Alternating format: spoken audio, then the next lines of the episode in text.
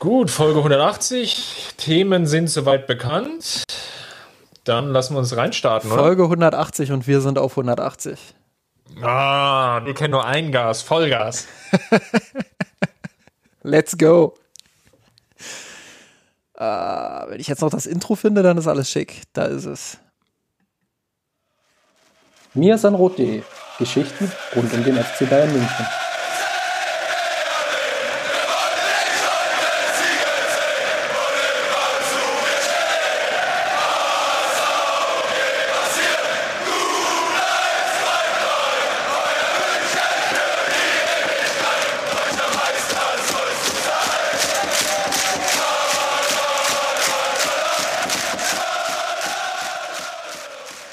Servus und schön, dass ihr wieder dabei seid zum Mirsan Rot Podcast Folge 180 mit dem wunderbaren Titel Muss er alles alleine machen, Episode 2 Redemption. ja, das, das äh, müssen wir, das müssen wir an der Stelle einfach so machen und wir haben es im Vorgespräch schon angekündigt. Ähm, ja, wenn der Junge jetzt weiter so abliefert, dann, dann wird das wahrscheinlich noch eine Weile so weitergehen mit unseren Folgentiteln. Genau, mein Name ist Christopher Ramm. Und mein Name ist Justin Kraft. Und Chris, dann lass uns doch gleich mal einsteigen, hier keine Zeit verlieren ähm, mit unserer beliebten Kategorie rund um den FC Bayern. Also das mit dem beliebt habe ich jetzt mal rein diktiert. Ich hoffe, sie ist beliebt. Ähm, aber ja, die FC Bayern Frauen haben wieder gespielt. Ähm, gegen Bayern 04 Leverkusen nämlich und haben das Spiel auch 1 zu 0 gewonnen. Ähm, 1-0 klingt jetzt ein bisschen ähm, zäher und, und vielleicht auch langweiliger, als das Spiel tatsächlich war, muss ich sagen.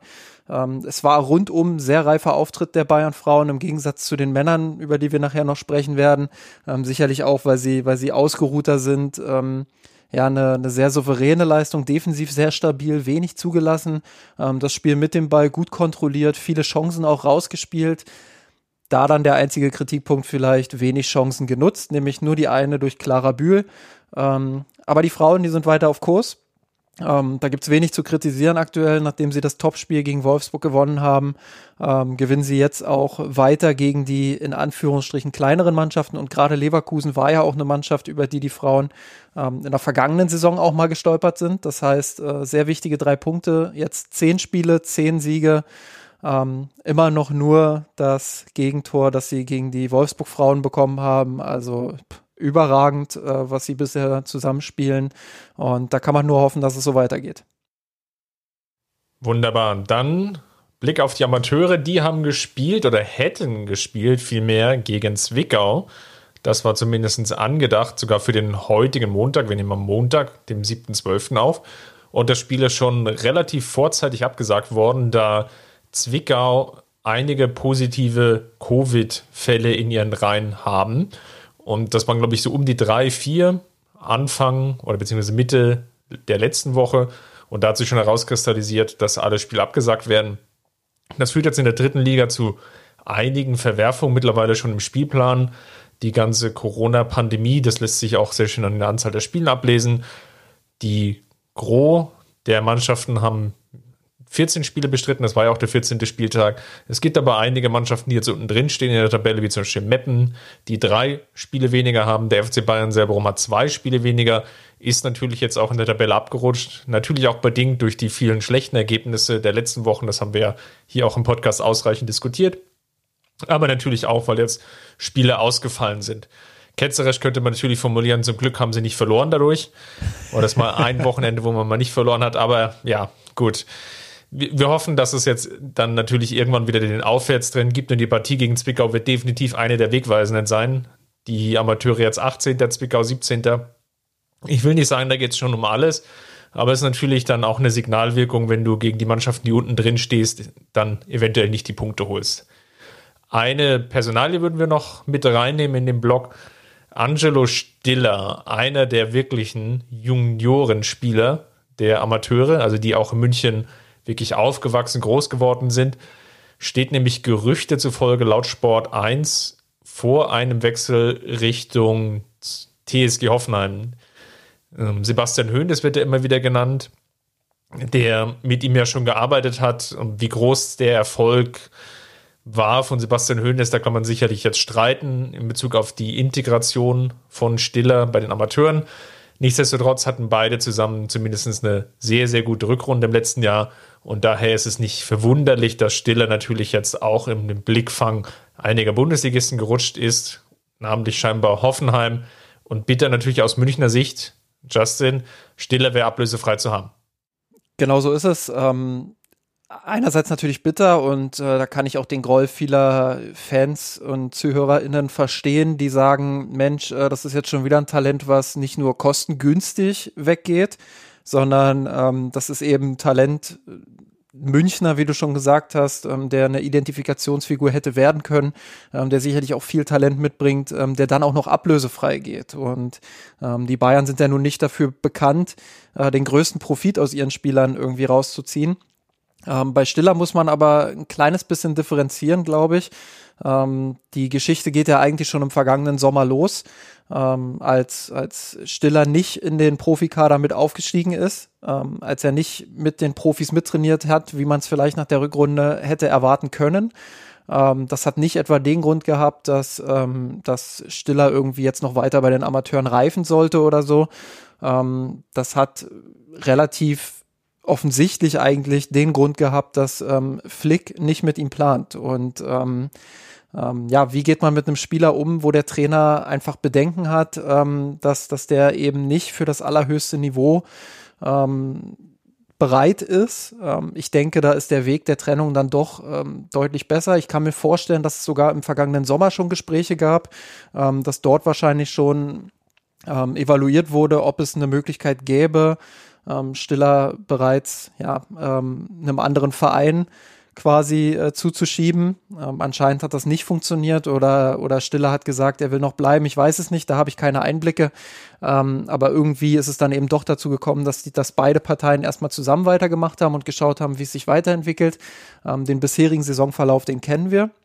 Ähm, wir haben es gesehen, dass, dass Stiller äh, wenn er überhaupt mal Minuten bekommen hat, dann eher widerwillig, beziehungsweise deshalb, ähm, ja, weil der nächste, die nächste verfügbare Option dann fast schon der Busfahrer gewesen wäre. Ähm, einfach weil der Kader so ausgedünnt war. Ähm, ja, und das ist natürlich dann keine gute Voraussetzung für so einen jungen Spieler. Der, der, der muss spielen, der muss die Spielzeit bekommen. Man hätte jetzt darüber diskutieren können, ob es durchaus sinnvoll gewesen wäre, äh, zu sagen, hey komm, lass uns verlängern und äh, danach verleihen wir dich beispielsweise nach Hoffenheim, wo du Minuten sammeln kannst. Ähm, das hat ja mit Alaba beispielsweise auch ganz gut funktioniert damals. Ähm, und wenn du wiederkommst, dann evaluieren wir die Situation neu. Ähm, hätte ich mir gut vorstellen können, ehrlich gesagt, wäre auch mein präferierter Weg gewesen. Aber vielleicht war dieser Weg einfach nicht mehr möglich. Und äh, vielleicht war er deshalb nicht mehr möglich, ähm, weil Flick einfach relativ klar gesagt hat, ähm, der Spieler passt nicht so richtig zu meinem System. Ähm, um das mal so ein bisschen zu konkretisieren, beziehungsweise das jetzt auch im spekulativen Bereich so ein bisschen ähm, auszuführen. Ich kann mir vorstellen, dass, dass Stiller ihm ein Tick zu langsam ist, ähm, dass er ihm ein Tick zu wenig dynamisch ist. Ähm, die Flick Körperlichkeit ist, passt, glaube ich, nicht für die Rolle, die vorgesehen ist oder die es braucht, wahrscheinlich im Bayern-Mittelfeld. Ja, vor allem äh, gegen den Ball brauchst du Spieler, die, die sehr schnell auf den Beinen sind, ähm, die ein gutes Stellungsspiel haben. Ich glaube, das hat Stiller, aber er ist vielleicht nicht schnell genug. Ähm, er ist vielleicht äh, einfach auch nicht dynamisch genug, um im Gegenpressing, im Pressing ähm, die Aufgaben auszuüben, die Flick von ihm verlangt. Und vielleicht hat Flick daran so große Zweifel, ähm, dass er das nicht mal erlernen kann, äh, dass er gesagt hat, hey, ähm, hier trennen sich jetzt unsere Wege und ich glaube, dann ist das auch eine faire Lösung. Das, das wird dem Spieler ganz sicher so mitgeteilt worden sein. Ähm, ich schätze Flick da als, als einen sehr ehrlichen Typen ein. Ähm, und dementsprechend ähm, ist es vielleicht dann jetzt äh, eine Lösung, die vielleicht nicht die beste ist aus wirtschaftlicher Sicht, ähm, die aber für den Spieler und für die Entwicklung des Spielers womöglich ähm, unumgänglich ist. Du hast es schon angesprochen, dass Flick scheinbar kein stiller Genießer ist. Von daher natürlich nachvollziehbar, dass es da oder dass da die Zeichen natürlich auf Trennung stehen. Das ist schade. Du hast eine Möglichkeit des Ausweges angesprochen. Da muss man natürlich dann eher vielleicht die Schuld in Anführungsstrichen beim Sportdirektor suchen, beim Sportvorstand, warum da auch nicht die vorzeitige Vertragsverlängerung vielleicht gesucht wurde. Eigentlich genau mit diesem Ausweg dieser goldenen Brücke, die du da gerade skizziert hast, die eben einerseits erlaubt, ja, da hast dann alle Möglichkeiten Gleichzeitig, eventuell können wir mit dem Verein noch ein bisschen über Gehalt reden. Das gibt dann vielleicht nochmal Optionen, dann auch für andere Vereine attraktiv zu werden. Gleichzeitig haben die Münchner eben dann auch die Option, wenn der Spieler irgendwie durch die Decke geht und man selbst keinen Bedarf hat, wie jetzt bei Adrian Fallen zu sehen, man gibt ihn dann irgendwie ab und hat dann noch die Option, relativ viel Ablöse zu generieren, zumindest besser als die dann fällig werdende Entschädigung für die Ausbildung. Also, aber in der Summe nicht ganz glücklich. Jetzt mal abwarten, wie sich da die nächsten Tage und Wochen entwickeln. Ab 1.1. dürfen ja dann die Verträge dann auch für die neue Saison unterschrieben werden und dann werden wir ja sehen, inwieweit das Gerücht mit Stiller dann wirklich zutreffend ist. Ähm, an der Stelle nochmal klar, man kann natürlich jetzt äh, so, eine, so eine Schuldfrage in Anführungsstrichen aufmachen und äh, sicherlich auch den Sportvorstand mal fragen, ähm, was da los war, warum das nicht funktioniert hat. Ähm, aber nochmal, äh, ich bin mir ziemlich sicher, dass das Stiller das im Sommer schon mitgeteilt wurde, ähm, wie Flick mit ihm plant, nämlich eher nicht. Und ähm, dann kann ich mir schwer vorstellen, dass Stiller sagt, äh, hey komm, ich habe hier eine Zukunft. So, weil Flick sitzt ja doch relativ fest im Sattel. Ähm, das ist jetzt ein Trainer, der wirklich intern, aber Franz auch extern. das Triple gewonnen hat, ja. der, der intern und extern halt wirklich sehr fest im Sattel sitzt und der, an dem auch überhaupt nicht gerüttelt wird, äh, selbst in so einer schwierigen Phase wie jetzt. Ähm, und das auch zu Recht wird ja, wird ja da eher dann äh, noch, ja, so ein bisschen äh, mitfühlend agiert. Ähm, und dementsprechend kann Stiller sich sicher sein, dass das Flick eher jemand ist, der auch in zwei oder drei Jahren noch im Sattel sitzt. Ähm, und wenn Flick ihm da relativ klar gemacht hat, äh, pass auf, das wird nichts, da, dann macht das vielleicht auch keinen Sinn, dort zu verlängern aus Spielerperspektive. Und dann kann Sportvorstand natürlich auch relativ wenig machen. Ähm, dementsprechend da ein bisschen vorsichtig vielleicht auch, was die Schuldzuweisung angeht. Ähm, vielleicht ist es einfach eine Situation, ähm, ja, die, die so kommen musste irgendwo und äh, die sich nicht vermeiden ließ. Das ist sicherlich schade. Und äh, Stiller ist ein großes Talent, aber es ist andererseits auch verständlich, warum Flick eben seine Bedenken hat, äh, dass das Stiller nicht der optimale Spieler für seinen Fußball ist. Ähm, ich glaube übrigens, dass Stiller bei Hoffenheim ganz gut reinpassen würde. Ganz einfach deshalb, weil er dort das Tempo besser diktieren kann, weil er dort ähm, ja nicht, nicht ganz so dynamisch agieren muss, sondern schon eher dieser, dieser, äh, man sagt im Englischen so schön Deep Lying Playmaker, also der tiefe Spielmacher. Ähm, der kann er da wirklich sein, kann das Spiel dort auch in die Hand nehmen und äh, strukturieren, ähm, weil es einfach nicht ganz so vertikal ist, nicht ganz so temporeich, sondern, sondern ein Stück langsamer auch im, im Ballvortrag ist. Und ich glaube, das würde Stiller dann durchaus entgegenkommen.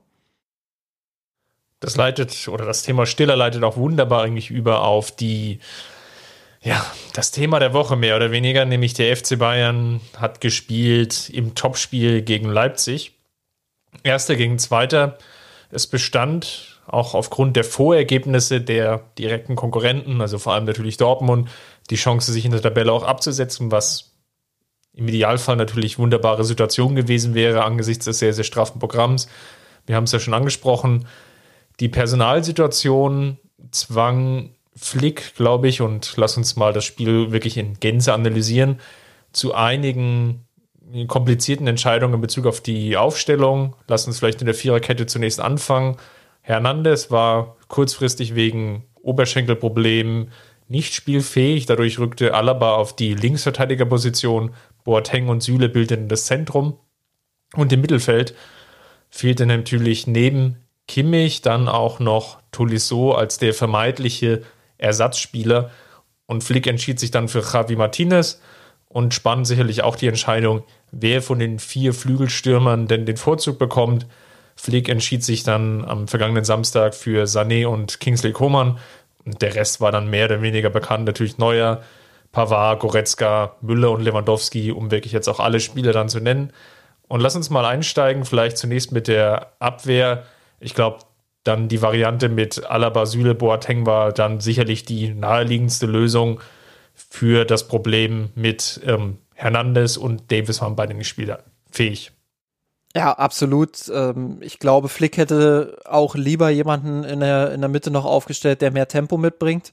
Ähm, ich glaube, bei einigen Kontergelegenheiten wäre es ganz gut gewesen, äh, jemanden wie Alaba oder eben Hernandez im Zentrum zu haben, der ein bisschen schneller auf den beiden ist. Ähm, das hätte er sich auch anders vorgestellt. Äh, klar, Süle und Boateng sind jetzt keine extrem langsamen Spieler, aber ähm, sie brauchen halt ein paar Meter, bis sie ihre Höchstgeschwindigkeit erreichen. Das heißt, der Antritt ist nicht ganz so äh, da, sage ich mal, wie, wie bei einem Alaba. Ähm, auch wenn man bei Alaba über die individuelle Form diskutieren kann, ähm, so ist es äh, doch ein Vorteil, wenn du dann schnell einen Spieler dann hinten hast gegen solche, solche Offensivspieler wie Leipzig sie hat. Ähm, Sei es drum, Flick hatte keine andere Wahl, deshalb äh, denke ich, war diese Aufstellung dann auch folgerichtig hinten.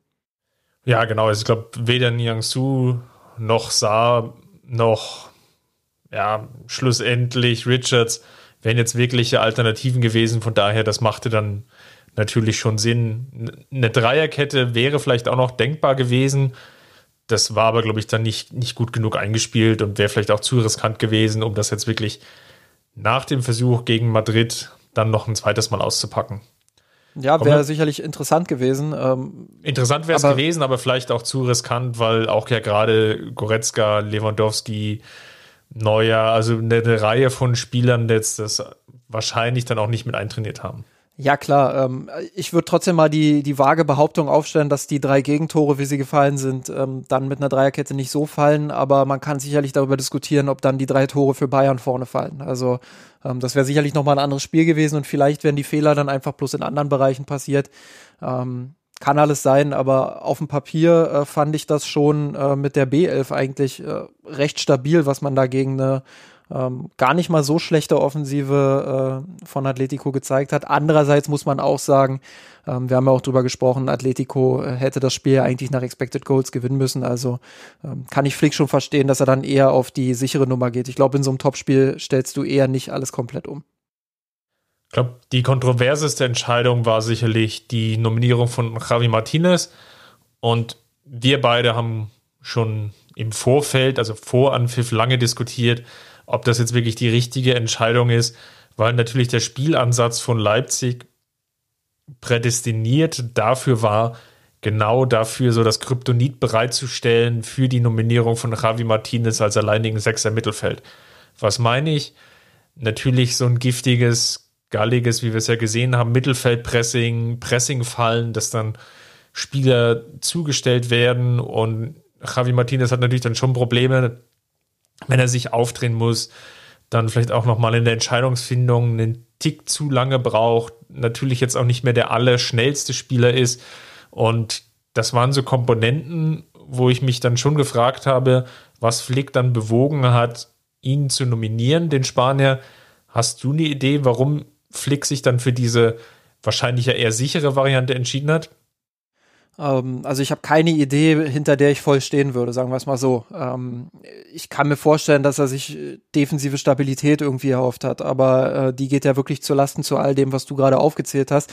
Ähm, eigentlich die, die beste Szene, um das Problem Martinez im Mittelfeld äh, gegen solche Gegner zu erklären, ist ja eigentlich, ich glaube, kurz vorm, vorm 1-0 Rückstand, als er angespielt wird im Zentrum, eigentlich wenig Druck hat, trotzdem versucht aufzudrehen, für diese Drehung extrem lange benötigt, also extrem lange im Sinn von äh, ähm, halt nicht wendig und schnell, sondern halt wirklich Wendekreis äh, eines LKW überspitzt formuliert. Ähm, und dann halt sofort gepresst wird von Leipzig, weil die genau wussten, wenn der den Ball kriegt, dann müssen wir zupacken. Ähm, Ballgewinn, Konter und Glück gehabt, dass da nicht das 1-0 fällt.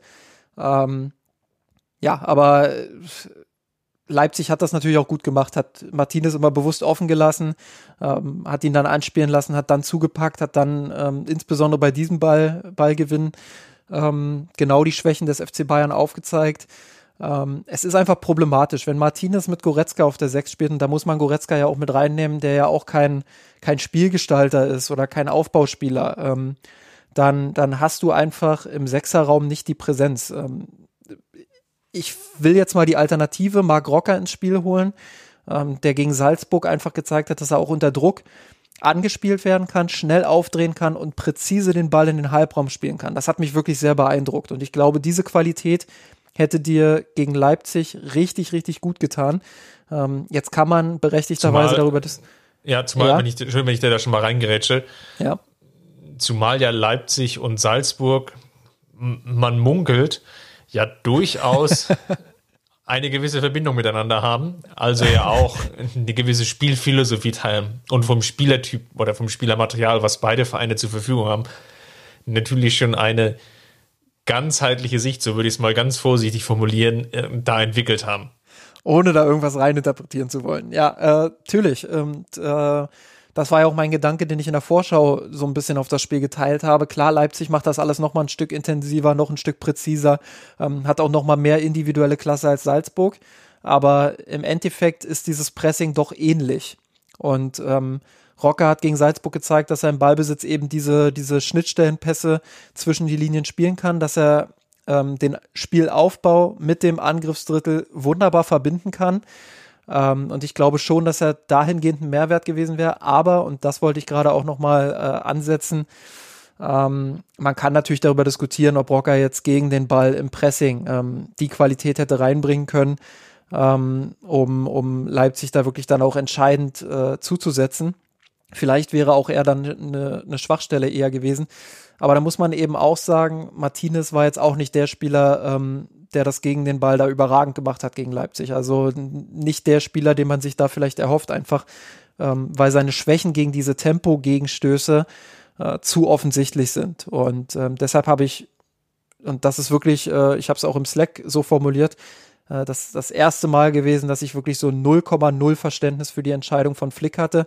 Ähm, einfach weil es absehbar war. Es war, es war wie so eine Einladung für Leipzig. Das war, ähm, als hätte Flick fein säuberlich auf einen Zettel notiert, bitte presst uns, äh, Martinez wird aufgestellt ähm, und dann könnt ihr eure Tempo-Gegenstöße machen und Nagelsmann musste nur noch seine Unterschrift drunter setzen. Also das war schon ein bisschen komisch.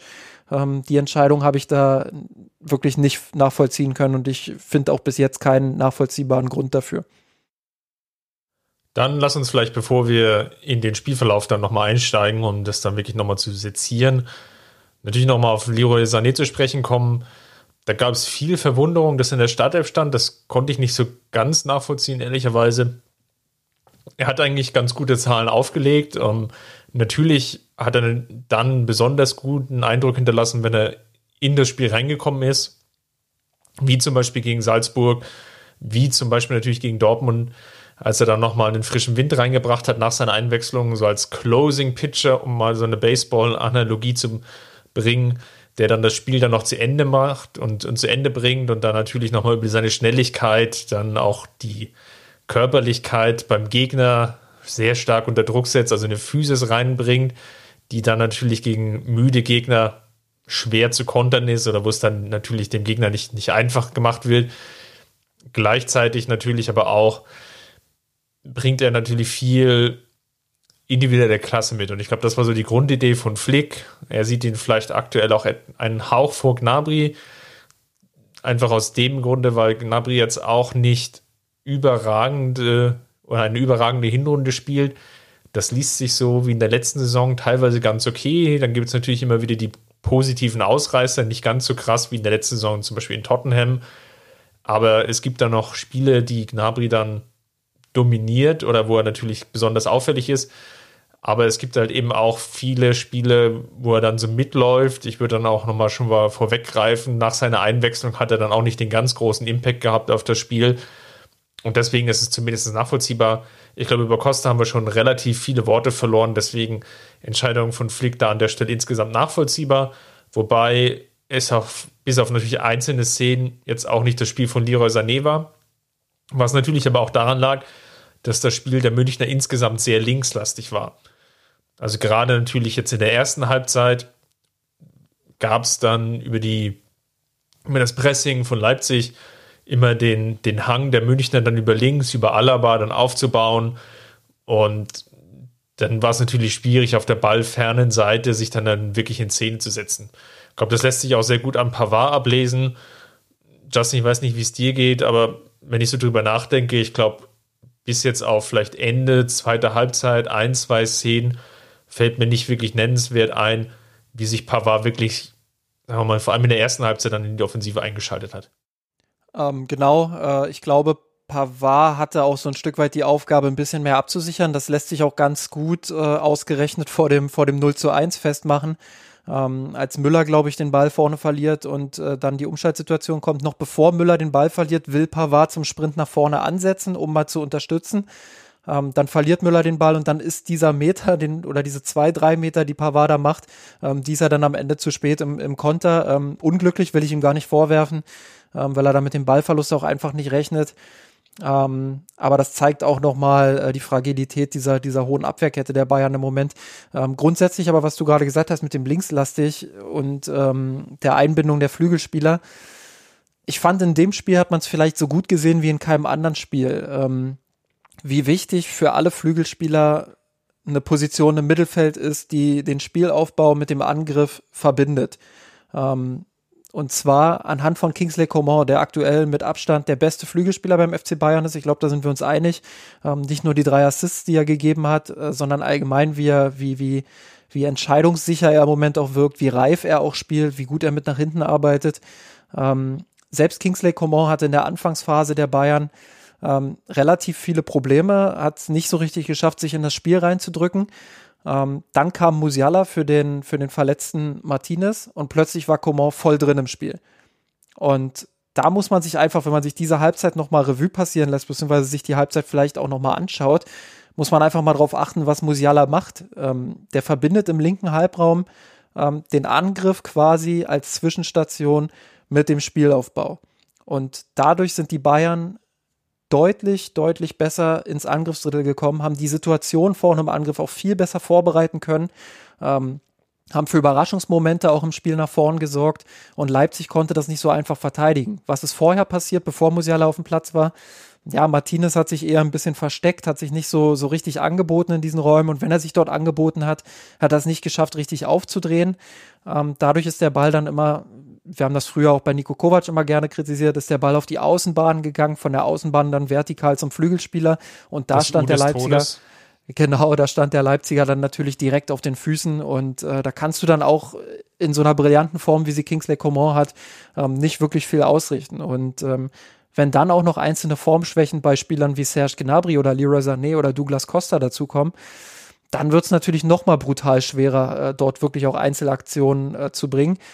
Deshalb äh, auch immer wieder mein Appell, so ein bisschen auch mit in die Bewertung einfließen lassen, ähm, dass die Bayern im Spiel nach vorne im Ballvortrag, insbesondere auf der rechten Seite aktuell, ähm, nicht so stark sind, äh, nicht so gut die Angriffe vorbereiten können, sich die Räume für ihre Flügelspieler auch nicht so erspielen können ähm, und dass es deshalb auch das ein oder andere Problem da vorne gibt. Dann lass uns mal die Gegentore vielleicht sezieren bevor wir dann zu den positiven Aspekten kommen. Sehr gerne. Leipzig ist ja in Führung gegangen nach einer Umschaltsituation. Müller versucht, ja, so im, in der Zehnerposition würde ich es mal formulieren, jetzt irgendwas Besonderes, nämlich so einen halbhohen Chipball, der wird geblockt und abgefangen und dann geht es extrem schnell. Und vielleicht kannst du mal erklären, was hätte der FC Bayern machen müssen, um diese Szene besser zu verteidigen? Weil über Forsberg dann zu einem Kunku ist ja sofort die eigentlich alle Bayern-Spiele überspielt gewesen. Ich glaube, wir brauchen nicht darüber diskutieren, ob die Rettungsaktion von Neuer jetzt glücklich oder nicht glücklich war. Müsste aber sagen, wenn Neuer da nicht rausgeht, hat ein Kunku eigentlich ja auch freie Bahn und kann sich ja. dann die Ecke dann auch aussuchen und im Zweifelsfall eben auch an Neuer vorbei oder rumdribbeln da würde ich ihm jetzt nicht wirklich den Vorwurf machen. Hatte ich jetzt auch nicht das Gefühl, dass das im Nachhinein noch ein Riesenthema war. Ich glaube, Neuer selber hat danach gesagt, naja, ich war halt nicht schnell genug. Aber das wäre jetzt, glaube ich, nicht der Fehler, wo ich jetzt erst ansetzen würde. Nee, also ähm, zwei Aspekte da vielleicht. Ähm, einerseits die Rolle von Leon Goretzka. Ich hatte das auch in meiner Spielanalyse ein bisschen äh, mit aufgenommen. Ähm, der muss jetzt natürlich deutlich tiefer stehen im Aufbauspiel, ähm, muss dort unterstützen, gerade wenn Martinez dann auch spielt, ähm, aber auch wenn Musiala spielt, ähm, der kann das natürlich auch nicht alleine dort übernehmen. Ähm, dadurch muss Goretzka einfach nochmal deutlich mehr in der Tiefe auch aushelfen. Ähm, also im Sechserraum als, als mit einem Joshua Kimmich, wo er einfach weiß, okay, da kann ich mich auch mal gut und gerne nach vorne schieben. Ähm, der Kimmich, der macht das auch mal alleine und, und schafft es auch da, den Ball zu behaupten und enge Situationen aufzulösen. Ähm, klar, da ist Goretzka dann auch mal häufiger mit dem Sechserraum und unterstützt oder macht irgendwelche Läufe für Kimmich, gar keine Frage. Ähm, aber das ist meines Erachtens deutlich seltener der Fall, als es jetzt beispielsweise gegen Leipzig der Fall war.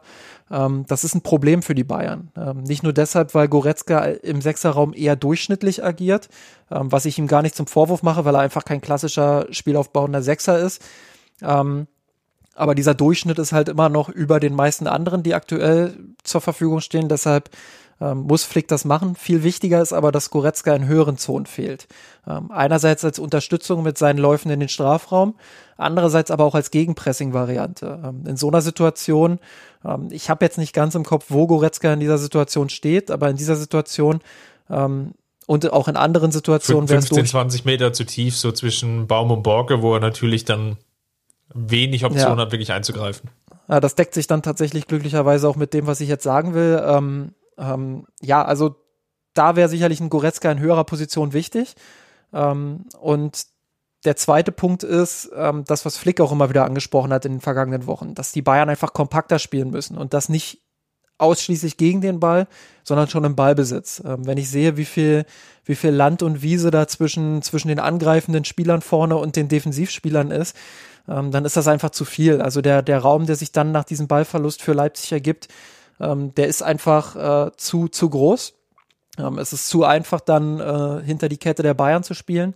Und da musst du dann Lösungen finden. Ähm, beispielsweise, indem Goretzka dann ein bisschen mehr nachschiebt, ähm, aber beispielsweise auch, indem vielleicht auf einen Offensivspieler ganz vorne verzichtet wird, ähm, der dann ein bisschen mehr absichern für das Gegenpressing in der zweiten Welle ähm, verantwortlich ist. Und ähm, die erste Welle ist gescheitert und dann gab es eben keine zweite Welle mehr. Und das war ein Problem. Dadurch konnte Forsberg dann diesen Ball einfach auch spielen.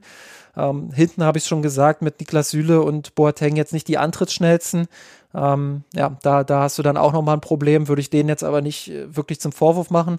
Vorhin habe ich es auch nochmal angedeutet, Pavard, der vorher noch die Schritte nach vorn macht, äh, weil er unterstützen will, ähm, hätte da vielleicht auch eher den absichernden Gedanken im Kopf haben können äh, trifft dort dann halt die Entscheidung, würde ich ihm jetzt auch nicht zum Riesenvorwurf machen, äh, spielt dann aber auch nochmal so rein. Dann trifft jeder vielleicht ähm, eine halbe Entscheidung im negativen Sinne äh, und schon stehst du komplett unsortiert und Leipzig ist frei durch. Also das Tor darf in dieser Einfachheit auch bei einem Ballverlust keinesfalls fallen und ähm, also schon gar nicht Bayern, durch das Zentrum. Also ja, genau, genau. Und da müssen die Bayern einfach sehen, dass sie wieder besser zupacken können. Ähm, mit Kimmich, Goretzka und Müller hast du optimale Pressingspieler, die sofort da sind ähm, die fehlen dir aktuell. Und ähm, ja, das, das ist dann halt das Hauptproblem.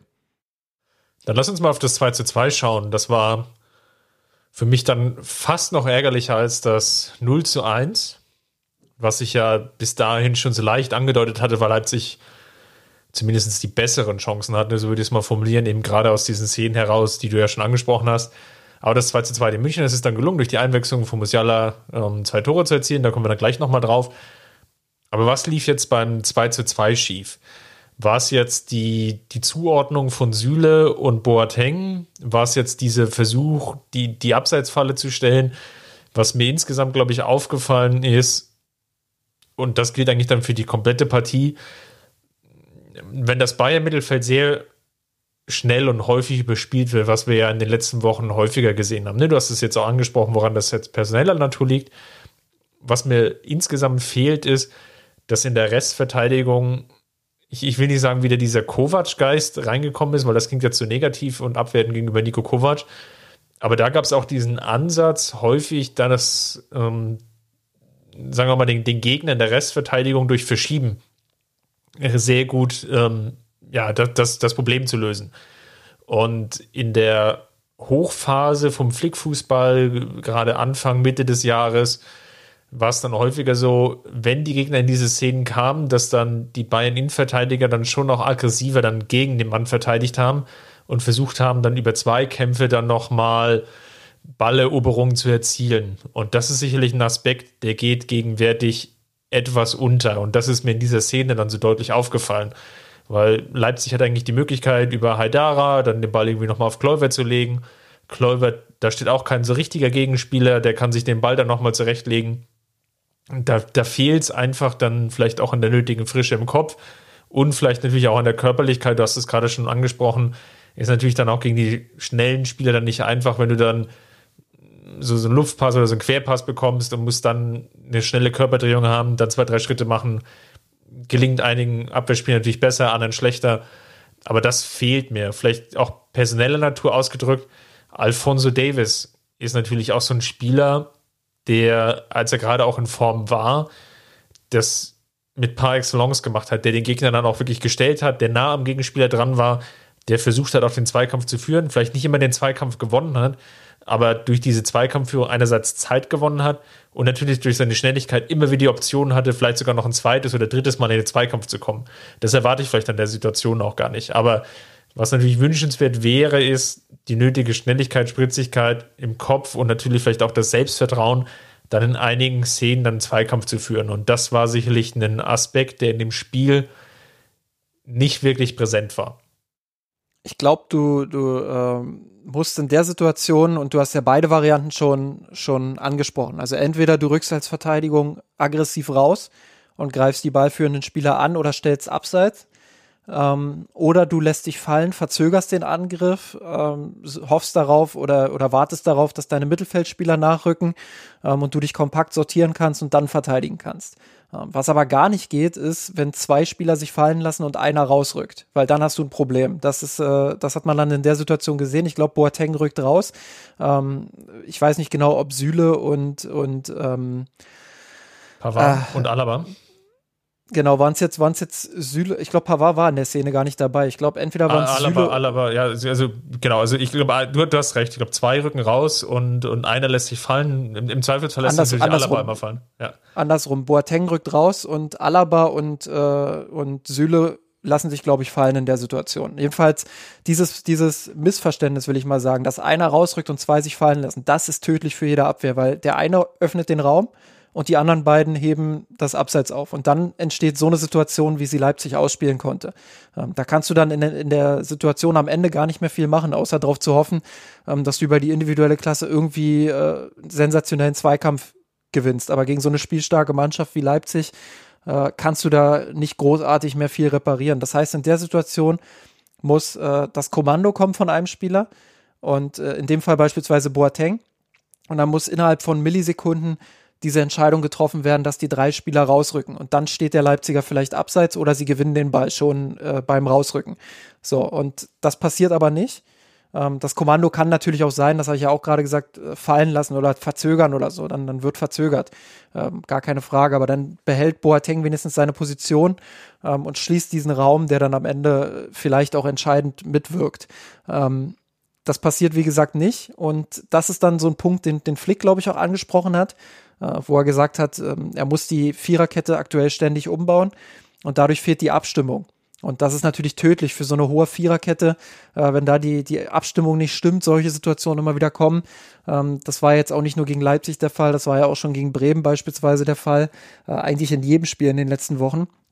Ähm, ja, dann, dann hast du es einfach auch schwer, ähm, in der Restverteidigung stabil zu stehen. Und ich glaube, deshalb hat Flick dann auch angekündigt, äh, dass er mit seinem Trainerteam jetzt äh, diskutieren muss, wie sie damit umgehen. Weil Fakt ist, ähm, wenn du so ohne Abstimmung verteidigst, dann, dann kannst du äh, eigentlich nur darauf warten, dass du, dass du Bälle hinter die Kette bekommst und, und solche Tore dann eben fallen. Ja, schau allein in die Statistik. Es war jetzt das neunte Spiel in Folge mit mindestens einem Gegentor. Es war jetzt das sechste Spiel aus den letzten sieben, wie Steffen der Bayern-Blog ja in seiner Web an, also für web.de Analyse ja auch richtigerweise raussortiert oder rausgesucht hatte.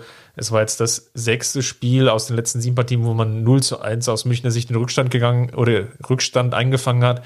Das sind natürlich jetzt schon dann auch erschreckende Zahlen und Muster, wo sich jetzt dann nicht noch, also wo du wenig argumentieren kannst mit, war jetzt ein schlechtes Spiel, da hatten wir kein Spielglück. Nimm jetzt die Partie gegen Hoffenheim, wo du relativ schnell erklären kannst, okay, es ist jetzt aus diesen und jenen Gründen nicht gelaufen, sondern es sind einfach teilweise strukturelle, taktische Fehler, die einhergehen und dieses Abstimmungsproblem leitet eigentlich auch nahezu über zum dritten Treffer, der war ja relativ ähnlich. Also aus dem Mittelfeld. Also Bayern. der, der, der war ja wirklich, der war ja absurd. Also das war ja, das war ja ein Witz von einem Gegentor. Das muss man ja ganz klar so sagen. Also ich weiß nicht, wie lange ich mich noch über dieses Tor aufgeregt habe. Es war auf jeden Fall viel zu lang und, und ich habe viel zu viel Gedanken daran verschwendet, an einem, an einem Fußballspiel. Ich habe mich im Nachhinein schon fast darüber geärgert, dass ich mich geärgert habe. Auf dieser Metaebene war ich schon angekommen. es war so simpel gespielt. Ein Kunku wird nicht so richtig gepresst, obwohl die Bayern eigentlich relativ gut stehen. Also in so einer Art 4-4-2-Verschnitt. Das kann man jetzt sicherlich diskutieren ähm, über die äh, konkrete Grundformation. Aber die Münchner standen relativ stabil in den Ketten, Mittelfeld und Abwehrkette die Flügelstürmer waren eigentlich auch gut eingebunden. Sané steht da in der Aktion, wird so ein bisschen blockiert, kommt nicht rechtzeitig raus, um dann wirklich das Pressing aufrechtzuerhalten. Normalerweise jetzt aber auch nicht wirklich total entscheidend in dieser Situation. Dann kommt der Pass raus. Angelino bekommt auch zu wenig Druck und kann dann nach innen flanken. Selbst diese Flanke kann aus meiner Sicht in dieser Situation nochmal passieren, weil der Leipzig eine personelle Unterzahl im Zentrum hat und eigentlich auch nur einen Spieler hat, nämlich Emil Forsberg mit sage und schreibe Körpergröße, ich habe es nachgeschaut, 1,77 Meter, der sich da gegen zwei Innenverteidiger durchsetzt, die einfach komplett den Blick oder der, das Gefühl für den Raum, für den Gegenspieler, für die Situation verlieren, sondern mit den Augen nur auf dem Ball sind. Und das ist Das ist der entscheidende Punkt. Das, das ist der entscheidende Punkt. Äh, das habe ich dann auch noch mal, äh, nachdem ich mir das Tor masochistisch noch ein paar Mal angeguckt habe, ähm, äh, habe ich das auch feststellen müssen, insbesondere Boateng, wie der wirklich die ganze Zeit, seitdem der Ball auf den Flügel geht, nur auf den Flankengeber achtet. Er macht nicht einmal den Schulterblick und guckt, äh, was hinter ihm passiert, weil dann hätte er vielleicht äh, noch die zwei, drei, vier Schritte nach hinten machen können, die entscheidend sind, um das Ding per, per Kopf zu klären sondern er läuft wirklich stur seinen Laufweg, guckt nur auf den Ball, nur auf den Flankengeber. Ähm, und das kann so, so einem erfahrenen Spieler wie, wie Boateng, darf das einfach nicht passieren. Ähm, wirklich äh, Konzentrationsschwächen, mentale Probleme hin oder her. Ähm, das ist ein Fehler, der, der darf so einem erfahrenen Spieler, auch in der Verfassung, wie Boateng eigentlich aktuell ist, ähm, darf dem das nicht passieren. Und äh, ja, das, das war äh, wirklich einer von, von drei katastrophalen Fehlern. Ich glaube, die, die anderen beiden sind, ähm, dass die Bayern einen Tick zu kompakt stehen. Also Nagelsmann hat ja nach dem Spiel auch die Analyse quasi gemacht. Ich glaube, bei Sky war es, ähm, wo er gesagt hat, ähm, er hat analysiert vorher, dass die Bayern in der tiefen Verteidigung immer sehr kompakt stehen. Das heißt, auf den Flügeln hast du Räume.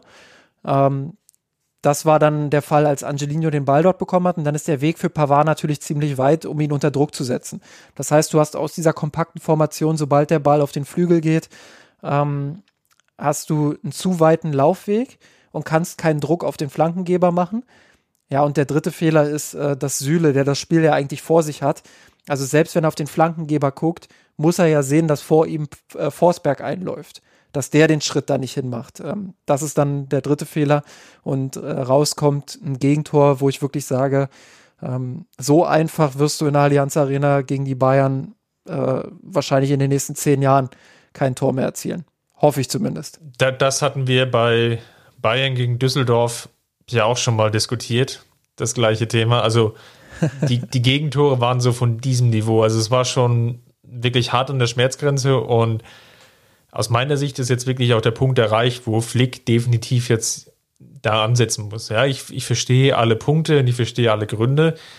Nichtsdestotrotz ist jetzt so dieser Point, ich will nicht sagen, dieser Point of No Return erreicht, aber es muss dir natürlich schon zu denken geben, wenn du in zehn Spielen in der Bundesliga bereits 16 Gegentore hast. Wenn du das hochrechnest, dann kommst du ja auf fast 50 Gegentore. So viel eigene Tore kannst du ja gar nicht erzielen, um wirklich dann Meister zu werden. Und wenn ich jetzt dann irgendwie schaue, ich zu Hause gegen Leipzig schon drei Stück, gegen Hertha drei Stück, gegen Hoffenheim sogar vier, da waren dann auch drei Spiele dabei mit mindestens schon drei Gegentoren. Und das sind wirklich dann auch alarmierende Zahlen wo Flick sich jetzt wirklich überlegen muss, welche Ansätze habe ich, vielleicht auch mit welcher Personaländerung kann ich da reingehen, um die Abwehr wieder zu stabilisieren, um dann einfach wirklich wieder ein Grundniveau zu erreichen, wo ich natürlich jetzt nicht erwarte, dass wir jetzt den alten Trapattoni-Fußball sehen, ähm, immer schön auf 0 zu 0 spielen und ja gut, wenn uns vorne einer reingeht, dann das Erste, was ich mal mache, ist erstmal einen Stürmer auszuwechseln und Mittelfeldspieler zu bringen.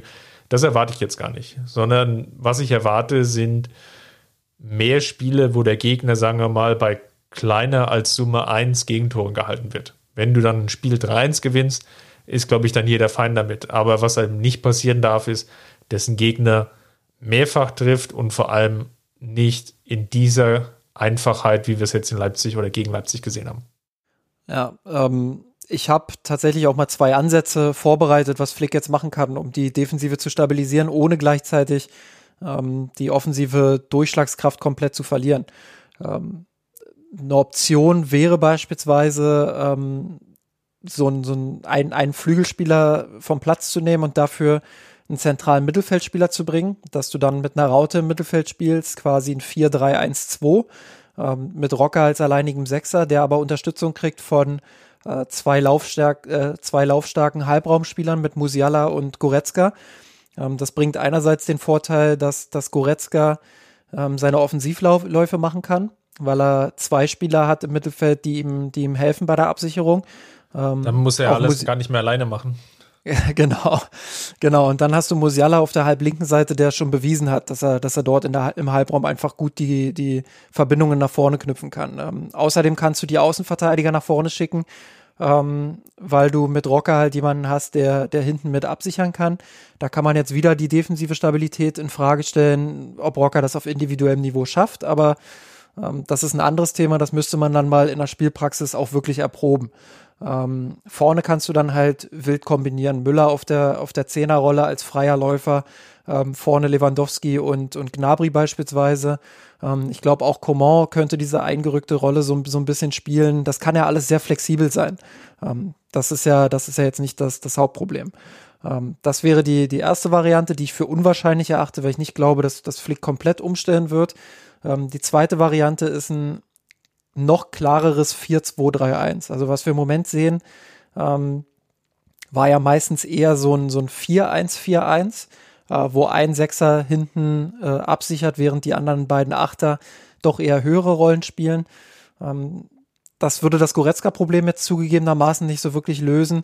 Ähm, aber du hättest halt zwei Sechser, die vielleicht im Gegenpressing ähm, ja ein bisschen mehr noch entgegensetzen könnten in der zweiten Welle.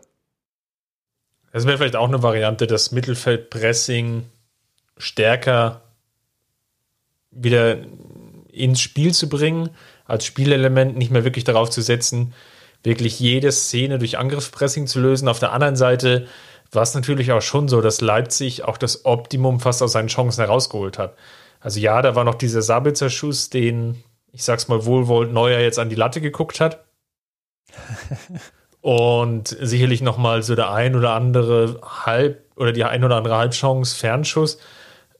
Aber Leipzig hat eigentlich schon das Optimum aus diesen Chancen herausgeholt. Also wenn wir mal das Positive ja auch erwähnen wollen aus dieser Partie, jetzt aus Münchner Sicht, und wir waren jetzt, glaube ich, sehr, sehr negativ in den letzten 20, 25 Minuten, dann kann man natürlich schon sagen, dass es den Münchnern über weite Strecken, vor allem natürlich dann in der zweiten Halbzeit, dummerweise erst nach dem 3 zu oder 2 zu 3 aus eigener Sicht, gelungen ist, Leipzig vom eigenen Tor wegzuhalten, durch Pressing auch wirklich frühe, hohe Ballgewinne zu erzielen oder zumindest Ballgewinne zu erzielen, wo man dann wieder relativ simpel in seinen eigenen Spielaufbau wieder reinkommen konnte, also die, ähm, die vier Phasen nach Van Gaal dann auch relativ gut wieder aufnehmen konnte. Also da waren auch positive Dinge zu sehen. Ähm, deswegen bin ich bin ich mir unsicher, ob du wirklich jetzt eine, eine taktische Änderung brauchst oder vielleicht nur, also taktisch in der Sinne, wie du es jetzt sehr, sehr stark beschrieben hast, mit wirklich größeren Eingriffen, oder ob du vielleicht auch personell einfach jetzt mal überlegen musst, wie kriege ich das Ganze stabiler aufgestellt. Was natürlich helfen kann, ist jetzt, Alfonso Davis scheint schon wieder zurückzukommen, also Richtung Rasen ist vielleicht sogar schon eine Option für das Spiel gegen Moskau. Muss man natürlich schauen, wie verkraftet er das, aber da sind dann noch die drei Bundesligaspiele. Vielleicht kann er da zwei von denen ganz gut schon bestreiten. Dann wäre das definitiv dann erstmal eine Verstärkung, sofern alles körperlich wiederhergestellt ist und sofern er auch seine Spielfreude und Spielwitz wieder entwickeln kann. Aber gehen wir mal von dem Best Case aus. Ich weiß, das ist jetzt viel verlangt. Und vielleicht hast du natürlich auch nochmal eine Chance, wobei es jetzt gegen Stuttgart mich nicht so gänzlich überzeugt hatte, aber vielleicht auch Niang Su in eine stärkere Rolle zu bringen, der einfach die nötige Schnelligkeit dann im Zentrum vielleicht auch mitbringt. Der natürlich gegen Stuttgart auch einige wilde, unge äh, ungestüme Aktionen hatte, im Aufbau jetzt auch nicht ganz sicher wirkte. weiß nicht, ob das jetzt gegen alle Gegner die perfekte Variante ist, aber dass du zumindest mal stärkere personelle Wechsel in Erwägung ziehst. Weil de facto so, wie es jetzt aktuell auf dem Rasen aufgestellt ist, ist es natürlich dann auch in, selbst in diesen englischen Wochen, und es geht immerhin noch gegen den zweiten, fünften und sechsten jetzt der Tabelle, dann nicht stabil genug, muss man ehrlicherweise zugeben, um sicher mit neun Punkten planen zu können. Du kannst natürlich auch einfach alles so lassen, wie es ist und sagen, wir greifen vielleicht äh, fünf oder zehn Meter tiefer an. Das ist sicherlich auch nochmal eine Option. Ähm, ganz einfach deshalb, weil die Bayern im Moment nicht ganz so viele hohe Ballgewinne haben, weil die Präzision ein Stück weit fehlt. Ähm, das sind alles Optionen, keine Frage. Ähm, ich bin auch eher bei dir und, und denke, dass äh, die ganz starken Einschnitte nicht erfolgen werden und dass das auch richtig so ist. Ähm, ich meine, du hast es selber gesagt, wir haben mit 20, 25 Minuten auch äh, durchaus sehr kritisch über das Spiel geredet. Äh, mein, mein Grundfazit von dieser Partie ist aber doch sehr positiv, weil und ähm, welches Spiel hast du gesehen? das muss man, das muss man an der Stelle eben auch nochmal so so klar sagen. Wenn wir jetzt äh, von einer ganz normalen Saison reden würden, dann wäre mein Fazit wahrscheinlich negativ, gar keine Frage. Ähm, aber da das eben nicht eine normale Saison ist, sondern da wir eben, und das muss man jetzt auch fast schon äh, ja, gebetsartig jetzt hier jede Woche runterkauen, ähm, andere Mannschaften in Europa, andere Top-Teams, die dieselben Probleme haben, die Spieler aber verlieren. Ähm, Leipzig, die auch große Probleme haben, denen ich auch übrigens ein großes Kompliment für diese Partie mal aussprechen möchte. Ähm, die gehen genauso auf dem Zahnfleisch wie die Bayern, haben sogar jetzt äh, zwei Champions League-Spiele rund um dieses Spiel ähm, die wirklich sehr entscheidend für sie sind. Ähm, die hatten also nicht die Möglichkeit, sich unter der Woche ein Stück weit auszuruhen. Ähm, machen da 60 Minuten, 70 Minuten wirklich äh, eine Riesenpartie. Dass sie dann am Ende müde sind, ähm, ist dann eben dieses Resultat aus der, aus der Situation. Ähm, man kann jetzt drüber nachdenken, ob die Bayern dann in den letzten 20 Minuten noch hätten mehr machen sollen. Müller hat, glaube ich, dann gesagt, er hat sich da mit Neuer kurz beredet. Ähm, sie sind dann zu der Entscheidung gekommen, hm, wir spielen lieber ein bisschen vorsichtiger, bevor wir uns dann doch noch das vierte fangen, ähm, weil sie eben wissen, dass aktuell die Präzision fehlt, weil sie wissen, dass, dass äh, Nuancen eben nicht so richtig funktionieren. Und ähm, ja, das, das ist dann eben der Punkt und äh, aufgrund dieser schwierigen Situation, keine Vorbereitung, müde etc. pp. Hört einfach die letzten Podcasts, in denen wir das schon äh, in allem Detail ausgeführt haben. Ähm, muss ich einfach sagen, ich habe großen Respekt vor dieser Mannschaft, wie sie am Ende trotzdem das 3-3 rausholt, wie sie trotz Rückstand, doppelten Rückstand sogar, ähm, jedes Mal wieder zurückkommt ähm, und wie sie das Spiel dann am Ende auch unter Kontrolle gebracht hat. Und ähm, ich glaube, viel mehr war an diesem Tag einfach nicht drin und die Bayern sind längst über ihre Grenze hinaus ähm, und arbeiten sich trotzdem von Woche zu Woche wirklich erfolgreich dadurch. Ähm, deshalb an der Stelle einfach auch mal Chapeau, äh, trotz aller Kritikpunkte, die wir hier geäußert haben. Dann lass uns nochmal zu den wirklich ja, positiven Aspekten jetzt wirklich kommen. Musiala haben wir jetzt schon zwischendrin ein, zwei Mal angedeutet. Als Verbindungsspieler im Achterraum war es wirklich eine Augenweide. Und man traut sich ja gar nicht zu sagen oder auszusprechen, aber in dieser Verfassung ist er definitiv jetzt ein Kandidat auch für die Startelf in den nächsten Spielen. Das ist natürlich eine totale Überhöhung von dem 17-Jährigen. Das ist ja schon teilweise auch erschreckend wie, wie gut er es einfach macht und wie befreit er teilweise aufspielt und wie wenig Fehler da drin sind und mit wie viel Selbstvertrauen er auch eher das, das 1 zu 1 dann erzielt. Nach dem kleinen Hin von Müller, glaube ich, das war sehr schön, zumindest aus dem Mikrofon zu hören, wie Müller so reinruft, schieß und der schießt und trifft das Ding halt. Ähm, ja, wunderbar zu sehen. Natürlich auch, wie er das 2-1 dann mit einleitet wie, wie schon angesprochen von dir, auf der linken Seite im Halbraum dann Lewandowski ins Spiel bringen, Lewandowski dann den Tunnel ansetzt und so weiter und so fort, dann wieder Müller freigespielt wird, wirklich hier auch ein Tor aus dem Zentrum, so wie es, glaube ich, kannst die ganze... Du dich, kannst du dich an ein Tor erinnern? Du hast, du hast es gerade gesagt. Kannst du dich an, an das letzte Tor erinnern, das so schön durch das Zentrum bzw. durch den Halbraum äh, nach vorne kombiniert wurde? Also, ich weiß nicht, wann es das letzte Mal war gegen den tiefstehenden Gegner oder gegen eine tiefstehende Abwehr wie in dieser Szene weiß ich es ehrlich gesagt nicht, wann wir das letzte Mal so ein Tor gesehen haben. Müsste ja. sehr lange her sein. Ja, aber du hast es ja gerade gesagt. Also äh, der FC Bayern, und das muss man sich wirklich mal auf der Zunge zergehen lassen, der FC Bayern hat einen 17-Jährigen im Spiel gebraucht, um überhaupt erst in die Partie zu kommen. Und äh, warum das so ist, das habe ich ja vorhin gesagt. Musiala hat sich wunderbar im linken Halbraum integriert, hat äh, es geschafft, Coman, Lewandowski und Müller vorne in der Offensive ins Spiel zu bringen, indem er einfach das Verbindungsstück zwischen Alaba und äh, ich glaube, jetzt muss ich kurz überlegen, Süle war der linke Innenverteidiger, ne? Ja, also zwischen Alaba, zwischen Alaba und Süle und eben den drei genannten Offensivspielern hat Musiala das Zwischenstück gegeben und hat sich dort im Halbraum immer so positioniert, ähm, und somit seinen Dribblings die Situation aufgelöst, ähm, ja, dass, dass da einfach eine Verbindung war, dass sich dort auf einmal plötzlich Rauten und Dreiecke ergeben haben und die Bayern plötzlich kombinieren konnten. Und das war vorher wirklich 20, 25 Minuten nicht ein einziges Mal der Fall und plötzlich haben sie sich die Räume vorne erspielt, äh, weil eben ein 17-Jähriger auf den Platz kam und ich glaube, äh, ja, ein größeres Kompliment kann man, kann man ihm eigentlich kaum machen. Absolut. Sicherlich dann auch noch natürlich Kingsley Coman mit einem extrem guten Spiel. Also, was ihm ja früher sehr häufig vorgehalten wurde, war, dass er gute Aktionen hat, aber dass da zu viel Verschnitt drin ist. Und jetzt sind wir in so eine Phase eingetreten, zumindestens, also alle spätestens seit dem Champions League-Treffer natürlich im Finale gegen Paris, dass wir fast die Qualität erreicht haben, dass vielleicht die Masse an Situationen abgenommen hat, wo er wirklich präsent ist, dafür aber die Qualität der einzelnen Szenen wirklich heraussticht. Also drei Tore vorbereitet in so einem wichtigen Spiel, der Dreh- und Angelpunkt in der Offensive, natürlich bedingt, wie schon angesprochen, durch die Musiala-Einwechslung, aber wirklich Leipzig dann an der Stelle auch vor sehr, sehr große Probleme gestellt hat. Und das war definitiv auch ein Lichtblick in dieser Partie unfassbar reifer Auftritt auch von Coman. Also er hat einfach eine, eine viel bessere Entscheidungsfindung noch. Also ich würde sogar sagen, ähm, ich glaube, wenn ich jetzt mal zurückspule ins Jahr 2015, 16, ähm, gerade im Vergleich zu Costa damals, äh, haben wir ja eigentlich schon immer gesagt, dass Coman der Spieler ist, der eher die klugen Entscheidungen trifft. Also der auch mal sagt, ich breche hier mal Dribbling ab und spiele den Ball wieder zurück, einfach äh, weil die Absicherung nicht gut ist oder weil ich äh, hier ins 1 gegen 3 gehen würde und wahrscheinlich den Ball verlieren würde.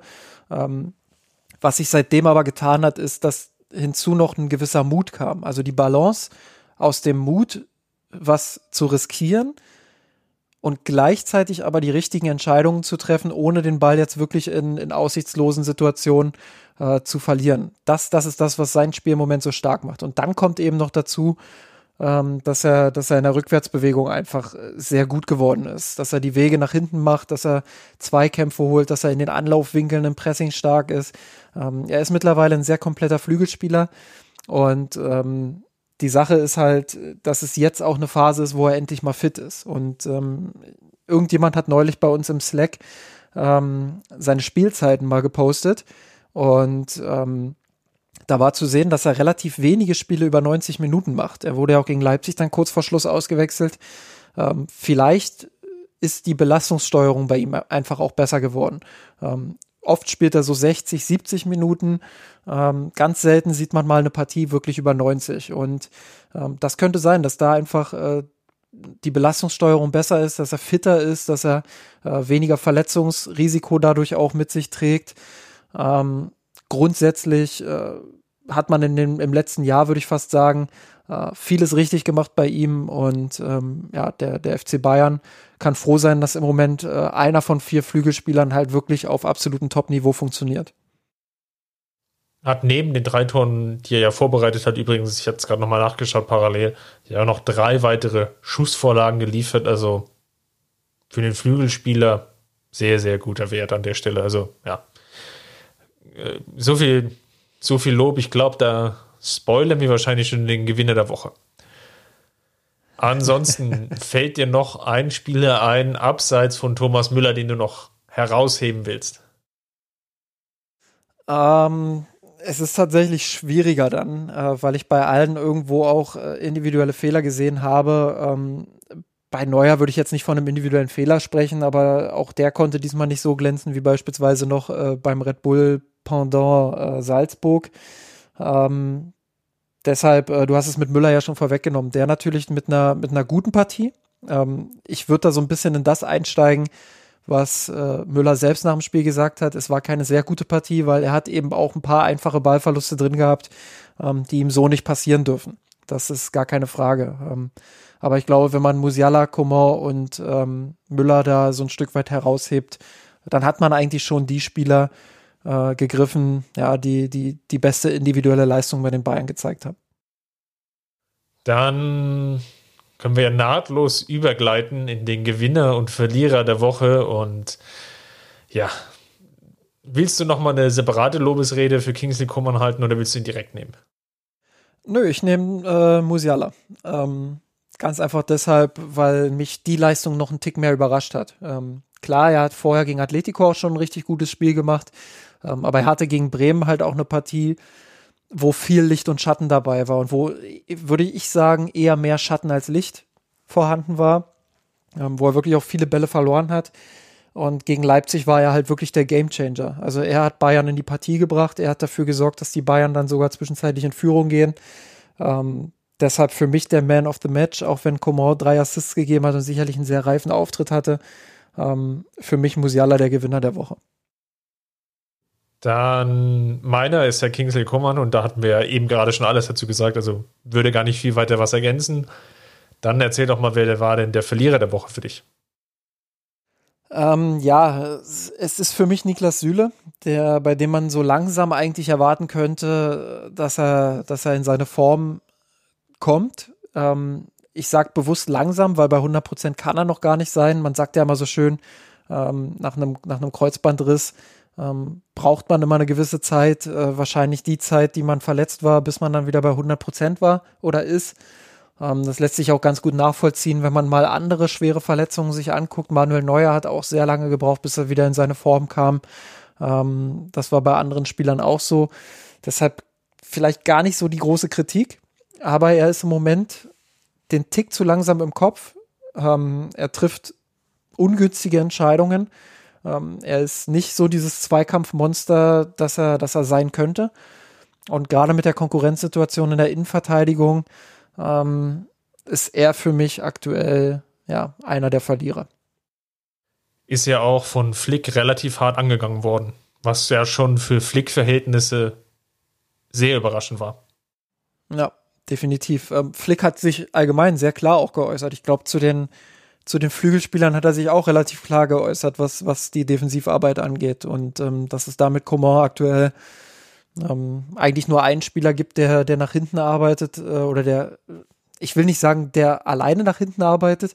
Andere arbeiten auch nach hinten und auch ein Gnabry und ein Sané machen mehr nach hinten, als ihnen teilweise äh, vorgehalten wird. Aber sie machen es noch nicht konsequent genug. Und ähm, gerade bei Gnabry könnte man denken, er ist schon ein bisschen weiter. Bei Sané habe ich immer noch so ein bisschen im Hinterkopf, hm, der muss das System Flick erst noch richtig verstehen und das ist mit dem aktuellen Trainingszustand eben nicht so einfach möglich. Ähm, deshalb da vielleicht noch der Bonus. Ähm, aber ja, auch da Flick mit sehr klaren Worten, dass, dass die Arbeit gegen den Ball aktuell nicht optimal ist. Dann, ich schwanke eigentlich zwischen zwei Spielern. Das eine ist, oder der eine ist David Alaba, der mir auf der Linksverteidigerposition nicht wirklich gut gefallen hat, der wieder große Probleme hatte mit dem U des Todes und auch teilweise mit dem Pressing nicht so kluge Entscheidungen getroffen hat. Ähm, Flanken waren natürlich auch schon mal besser. Auf der anderen Seite war das, glaube ich, auch eher ungewohnte Situation, jetzt wieder auf dieser Linksverteidigerposition zu spielen. Deswegen shiftet er gerade noch mal so drumherum und ich würde mich dann für Javi Martinez entscheiden. Ja. Wo einfach aufgefallen ist in der Partie, dass das leider eine Nummer zu schnell ist in diesem Konstrukt für ihn.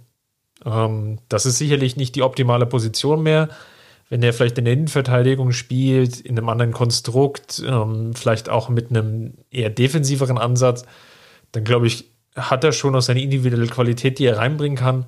Aber das, was er jetzt mitbringt, was er dieses, also was er an deinem Werkzeugkasten, wenn man das so formulieren will, was er an seinen Talenten ähm, etc. reinbringen kann, egal wie man es jetzt ausdrücken oder formulieren mag, das ist gerade nicht das, was der FC Bayern zwingend braucht unter Hansi Flick. Und das ist halt in diesem Spiel jetzt sehr deutlich herauskristallisiert worden und dann natürlich nochmal extrem verstärkt, wie mit dem Brennglas fast drauf gezeigt worden, dass Musiala natürlich dann die viel clevere Entscheidung gewesen wäre. Und von daher ist leider Javi Martinez mein Verlierer der Woche. Bin schon gespannt, wer jetzt gegen Lok Moskau spielen wird, ob er, ob er Mark Rocker tatsächlich mal bringt oder ob der Busfahrer dann auf der 6 spielt. Ähm, das wird auf jeden Fall eine, eine spannende Entscheidung. Ja, stiller wird es auf keinen Fall. nee, der, der, der verpieselt sich jetzt langsam still und heimlich. Gut, dann haben wir das jetzt auch in den Büchern. Ich hoffe, es hat euch gefallen.